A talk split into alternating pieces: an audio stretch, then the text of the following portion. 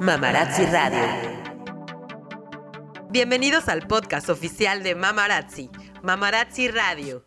Mi nombre es Odria Ronis y voy a entrevistar a los mejores especialistas en educación, salud, psicología, emprendimiento y todos los temas que nos interesan a las mujeres de hoy. Quédate conmigo y aprende algo nuevo.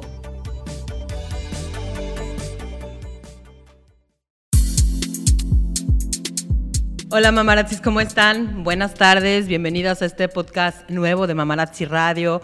Otra vez con un tema que pues nos, nos, nos viene muy bien para este inicio de año, para este nuevo 2020 donde todos tenemos la intención de renovarnos, de cambiar, de mejorar en todos los sentidos. Y creo que pues es una muy buena idea, ¿no? Ya que tenemos ese, ese rollo de que cuando empieza el año empezamos de nuevo, pues ¿por qué no? ¿Por qué no hacerlo?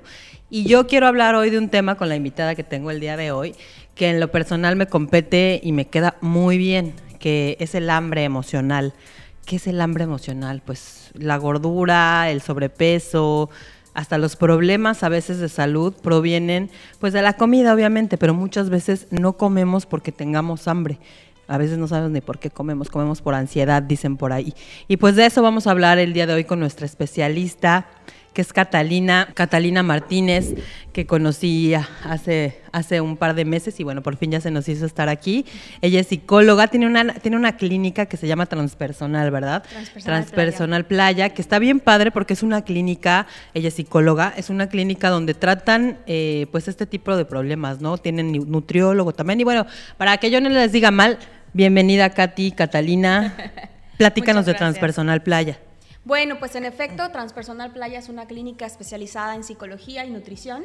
Trabajamos eh, tanto el área eh, de psicología eh, de adultos, niños y también todo lo nutricional desde el embarazo, la lactancia, la, nutrición infantil, nutrición este, para los deportistas, para clínica, ¿no? o sea, de alguna enfermedad. Y bueno, muchas veces trabajamos eh, los casos de nutrición o tanto de psicología de manera integral porque eh, es definitivo que el cuerpo, o sea, la mente y el cuerpo es una sola cosa, ¿no? Entonces no se puede trabajar de manera separada porque te quedas a la mitad y trabajándolo de manera integral es que logras mejores resultados. Claro.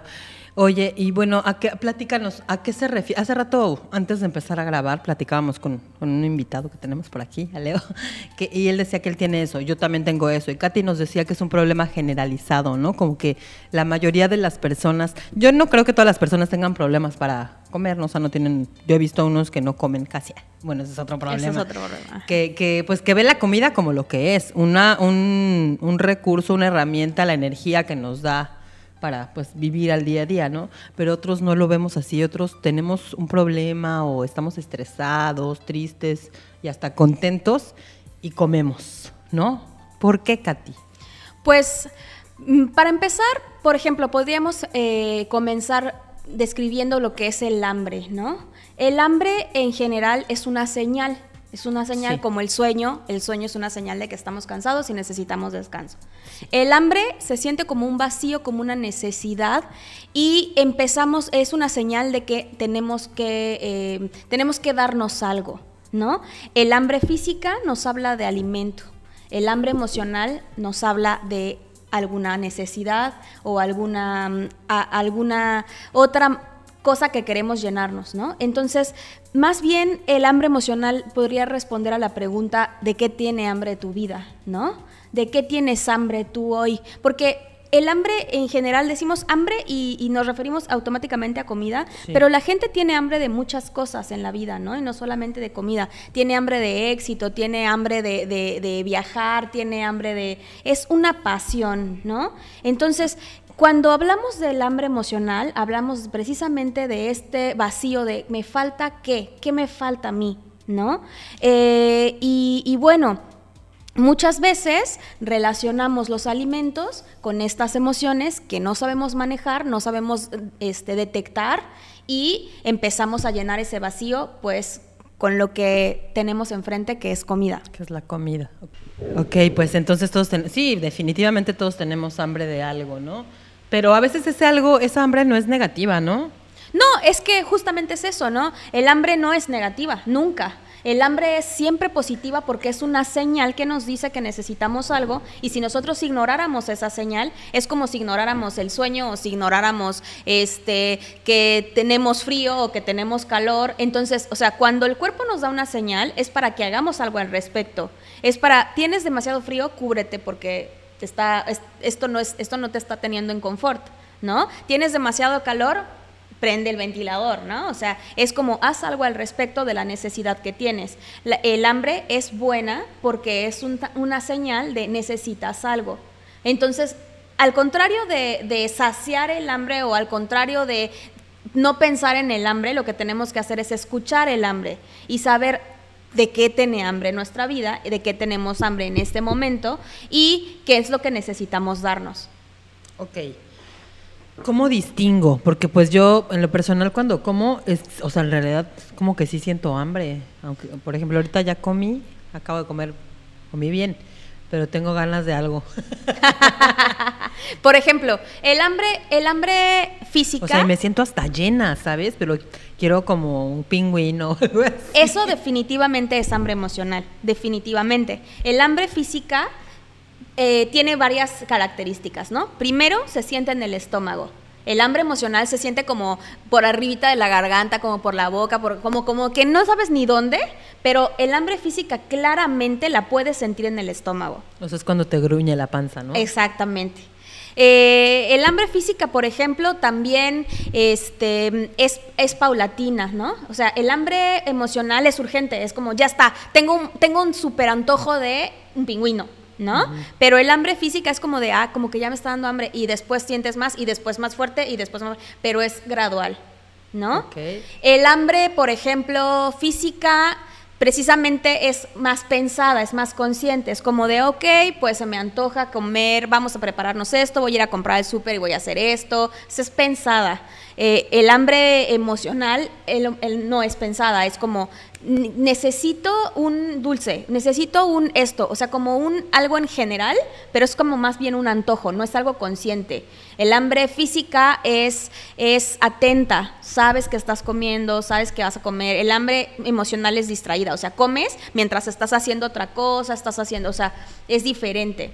Entonces, hay, hay maneras de... de ah, una de las cosas importantes sobre el hambre física y emocional es que cuando tienes hambre física, hay saciedad, ¿no? O sea, dices, basta, ya está. Porque como es una necesidad de alimentarme, cuando ya estoy alimentada, pues listo, se acabó. Lleno mi, lleno mi, mi este, mi, ahora sí que mi necesidad y paro. El hambre emocional no tiene saciedad y sigue, sigue, sigue, ¿no? Ok, entonces tú crees que ahorita yo no tengo antojo sino hambre emocional. Puede ser, porque ahorita acabo de, de pasar por una situación estresante. sí. Entonces a lo mejor por eso me... Porque estoy llena, te lo juro. Estoy llena, pero quiero algo dulce. Sobre todo lo dulce a mí me pasa. ¿Por qué? Eso tiene que ver también con algo que en psicología llamamos fenomenología del paciente. ¿Qué significa esto? Es la manera en que tienen las personas de ver el mundo, ¿no? Por ejemplo, para ti un perrito puede ser lo más tierno del mundo y entonces si yo te digo, descríbeme lo que es un perro, a lo mejor tú me dirías, es el mejor amigo del hombre, es lo, lo que simboliza lo más leal, es lo más tierno, es lo más suave, ¿no?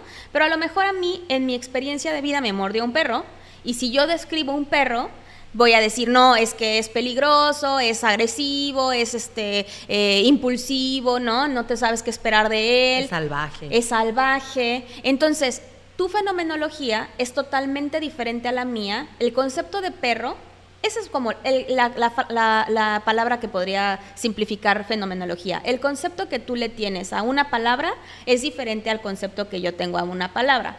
Entonces, cuando manejamos el hambre emocional y queremos saber de qué, tiene, de qué tiene hambre tu vida, trabajamos con la fenomenología. De lo dulce, de lo salado, de lo amargo, de lo calientito, ¿no? La gente empieza a relacionar lo dulce con, y ya podríamos decir, ¿no? Así que para mí, cuando como algo dulce, se, y por ejemplo, podemos encontrar, em, si, si, el, si el dulce fuera este, un animal, ¿qué animal sería? Dime, ¿tú qué...? si el dulce fuera un animal sería un gatito. ¿Por qué? No, no es cierto, espérate. Ah, el- un perrito. Un sí. perrito, Ajá. ok. ¿Y qué hace al perro ser perro a diferencia de todos los demás animales? ¿Qué es lo que lo caracteriza? Mm, que tiene cuatro, no, porque todos, ¿qué será? ¿El pelaje? No sé. ¿Cómo No, se pues otros- siente? ¿Cómo es? Que es amigable, yo creo, ¿no? Ándale, ¿no? Entonces es amigable. Eh, si, el, si el dulce fuera un, un olor, ¿a qué olería? A flores. Y ese aroma a flores, eh, si tú se lo tuvieras que describir a un extraterrestre que no vive aquí, ¿qué- ¿cómo le describirías ese aroma a flores? Am, pues es algo agradable, algo que me hace sentir bien, algo que se disfruta. Y justamente por ahí vamos. Es, este, este análisis tendría que ser un poquito más largo y así, pero más o menos por ahí nos vamos dando cuenta de lo que tú quieres en este momento es precisamente sentir algo agradable, algo amigable, algo que disfrutes, ¿no? Porque precisamente acabas de pasar por una situación estresante y quizá un poco de amigable y agradable te haría bien, por decir así. Sí, o sea que, como quien dice, utilizamos la comida como premio o castigo, o como castigo tal vez. Sí, y eso tiene que ver con la... re- ah- Ahí sí ya hablamos de otro tema que es la relación que tenemos con la comida, ¿no? Y empieza desde contestar para nosotros eh, la pregunta de, para mí la comida es, ¿no? Y entonces hay algunos que dicen, para mí la comida es un martirio, para mí la comida es un trabajo, para mí la comida es, es alegría, para mí la comida es miles es- de respuestas. y esa pregunta es como lo primero que te venga a la mente o, lo- o la tienes que Lo primero que te venga a la A mente. mí me vino rica. Es rica, entonces es un gusto, es algo placentero, ¿no? Ajá. Entonces habla también de tú vas a comer por placer, por cada vez que necesites este sentir algo agradable, algo, algo placentero, la comida es una de tus opciones, ¿no? Puedes, quizá para ti también es placentero salir a caminar, entonces o sales a caminar, o vas a comer, o algo O agradable. sea, como quien dice, en lugar de comer puedes hacer otra cosa que te produzca la palabra que dijiste. Exacto, porque al final de cuentas, pero no todos tienen una palabra así. Por ejemplo, hay alguien que diga eh, es un martirio, ¿no? Y, y hay personas eh, que, que dicen, híjole, es que si yo pudiera tomarme una pastilla y con eso saciar las necesidades del cuerpo de la comida, no comería. Sí, hay a quienes no les gusta comer, ¿verdad? Son muchas, poquitos. muchas personas, ¿Sí? son muchas, muchas más de las que Yo conozco solamente a una. muchas, ¿En muchísimas. serio? O sea, que no les gusta la comida. Sí, no les gusta la comida. Ay, qué loco, no, no lo puedo imaginar. no les gusta la comida, no les gusta la mayor parte de la comida o solamente tienen relación con una parte muy pequeña de la comida y ni siquiera es una relación tan saludable, ¿no? Por ejemplo.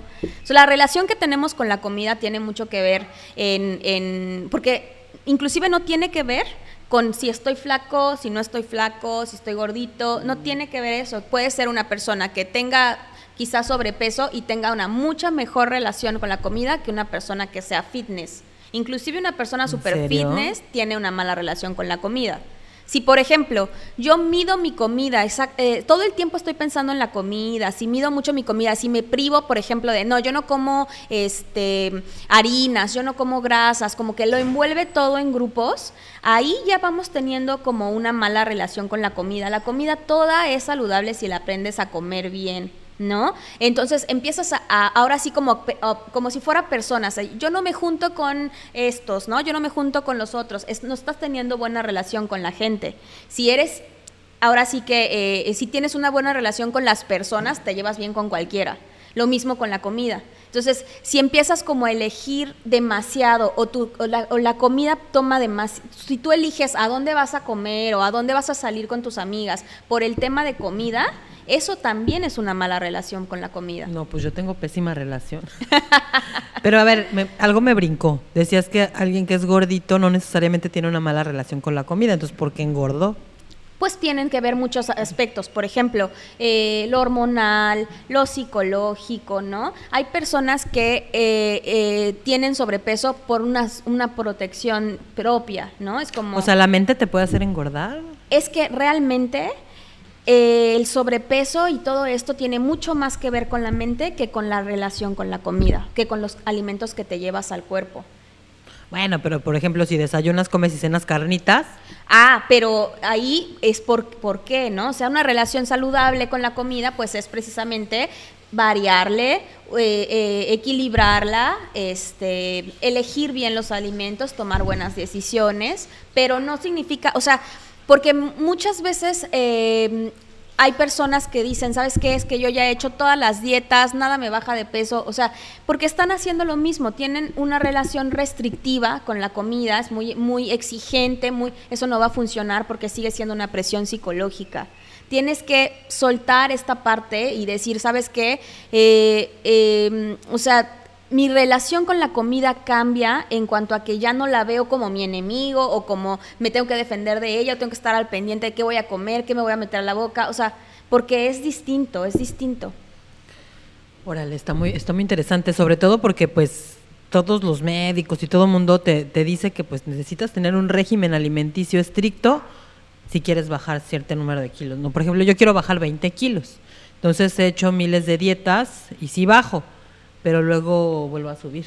Exacto, porque solamente estás trabajando una parte de lo que es el peso en tu cuerpo, ¿no? Solamente estás trabajando la parte física. Entonces, el cuerpo funciona como una máquina. Si le si le si depuras, depura, ¿no? Si le aprietas, eh, si se acelera, este se cansa, ¿no? O sea, es una máquina tal cual. Entonces, tú puedes hacer una dieta muy restringida, muy estricta, y el cuerpo va a jalar, ¿no? O sea, y va a bajar. Pero ¿de qué sirve si la raíz no la has atacado, ¿no? Va a volver a subir. Ok. Ok, entonces, ¿tú qué recomendarías a las personas que como yo queremos bajar de peso? Mira, yo no quiero bajar de peso por, por vanidad. Quiero bajar de peso porque sé que este no es mi peso no, no, siempre he estado en este peso. Me siento pesado, o sea, me cuesta trabajo tipo subir las escaleras, no soy tan ágil, no sé. Siento que es por salud, ¿no? Pero tengo muy arraigado ese rollo de, de la comida, que te digo, ay, quiero algo dulce. O sea, me encantan los pasteles, me encanta la comida. Creo que mi rollo es que me encanta la comida desde siempre, desde chiquita. Mi mamá me decía que, que, cuando me daba la papilla, entre cucharada y cucharada yo quería, o sea, lloraba, ¿sabes?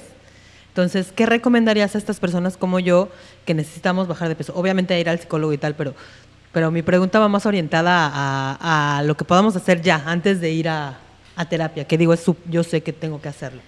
Eh, cambiarse el chip sobre la alimentación y sobre el peso tal cual, ¿no? Es como dejar de pensar que es el enemigo y que lo tienen que eliminar ya y que, o sea, porque eso como les decía, se, se, vuelve una presión y se vuelve una, un, en lugar de, oye, estoy cuidando de mí para volverme más saludable, es un tengo que, debo de, este, me estoy castigando porque ya, ya no soy ágil, ya no soy ágil, ya no puedo hacer esto, ya no puedo hacerlo, o sea, es, eso es en mala onda, o sea, de, de Audrey para Audrey es mala onda. En cambio, si es como de, ah, sí se puede, mira, vamos a hacerlo con calma, vamos a hacer nuestro mejor esfuerzo, vamos, o sea, cambias el chip, cambias el chip tal cual y te empiezas a tratar bien en lugar de exigente y perfeccionista, porque esa es otra onda. Mientras estamos más exigentes, somos más de, ok, este, pues hoy voy a comer así, así, así, así, así, y tengo mi plan perfecto, pero si algo sale mal en ese plan, todo el plan se cae, todo, o sea, y ya la mente es como, ya está,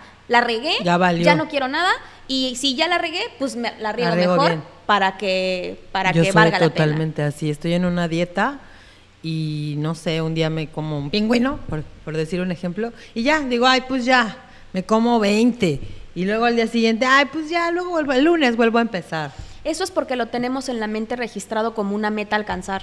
Entonces es como, pues si, si ya avancé todo esto, pero ya me comí esto, ya perdí la meta, tache y ya me regresé. Es como si estuviéramos en un maratón y de repente te detuviste a la mitad. No, no significa que porque te detuviste a la mitad no recorriste todos esos kilómetros. Estás ahí.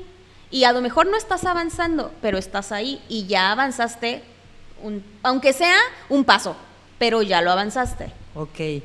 Entonces cambiarnos el chip. Suena bien fácil, pero no está. Es que la verdad es como la primera recomendación, pero honestamente es un trabajo de reestructuración completa psicológica. Entonces sí realmente se requiere un apoyo, pero pueden empezar por ahí, ¿no? O sea, pueden empezar con hacerlo consciente y cacharse cada vez que, que se están como obligando, cada vez que dicen, ah, ya la regué, ahora ahí es como bajarle las expectativas y tratarse como, pues como tratarían a alguien que la regó y no pasa nada, ¿no? O sea, lo volvemos a intentar. Y volver a empezar, pero no, no, no el lunes, ¿no? No, el lunes. Exacto. Ay, perdón. Espérame. Em, platícame un poco cómo trabajan en transpersonal estos, estos asuntos. Primero vas con el psicólogo y luego vas con el nutriólogo o viceversa. ¿Cómo está el rollo? Sí, eh, trabajamos eh, primero, es que depende, ¿no? O sea, hay veces en que la persona va al nutriólogo, o sea, va en busca de una asesoría nutricional, entra con la nutrióloga y de, y de ahí es canalizada psicología porque se da cuenta la nutrióloga que es un hambre más emocional que física y que el cuerpo está, eh, va a funcionar, pero no se va a mantener ahí. Entonces, él, le explica y le da la opción, ¿no? Porque siempre es un trabajo de elección personal. Entonces, em, una vez que la persona acepta, pues se hace un trabajo psicológico en donde trabajamos todo esto del autoconcepto, la reestructuración del pensamiento en cuanto a la, alimentación, su relación con la comida, este, encontramos como de qué está teniendo hambre o por qué está esta parte eh, de, la, obesidad o sobrepeso, porque te digo, muchas veces se da, por ejemplo, en personas que han sufrido algún abuso o sufrían bullying de niños, ¿no? Es una manera de protegerse, es como de ya está, a mí no me haces daño, ¿no? Entonces, una vez que trabajas eso, empiezan solitos los cambios en el cuerpo.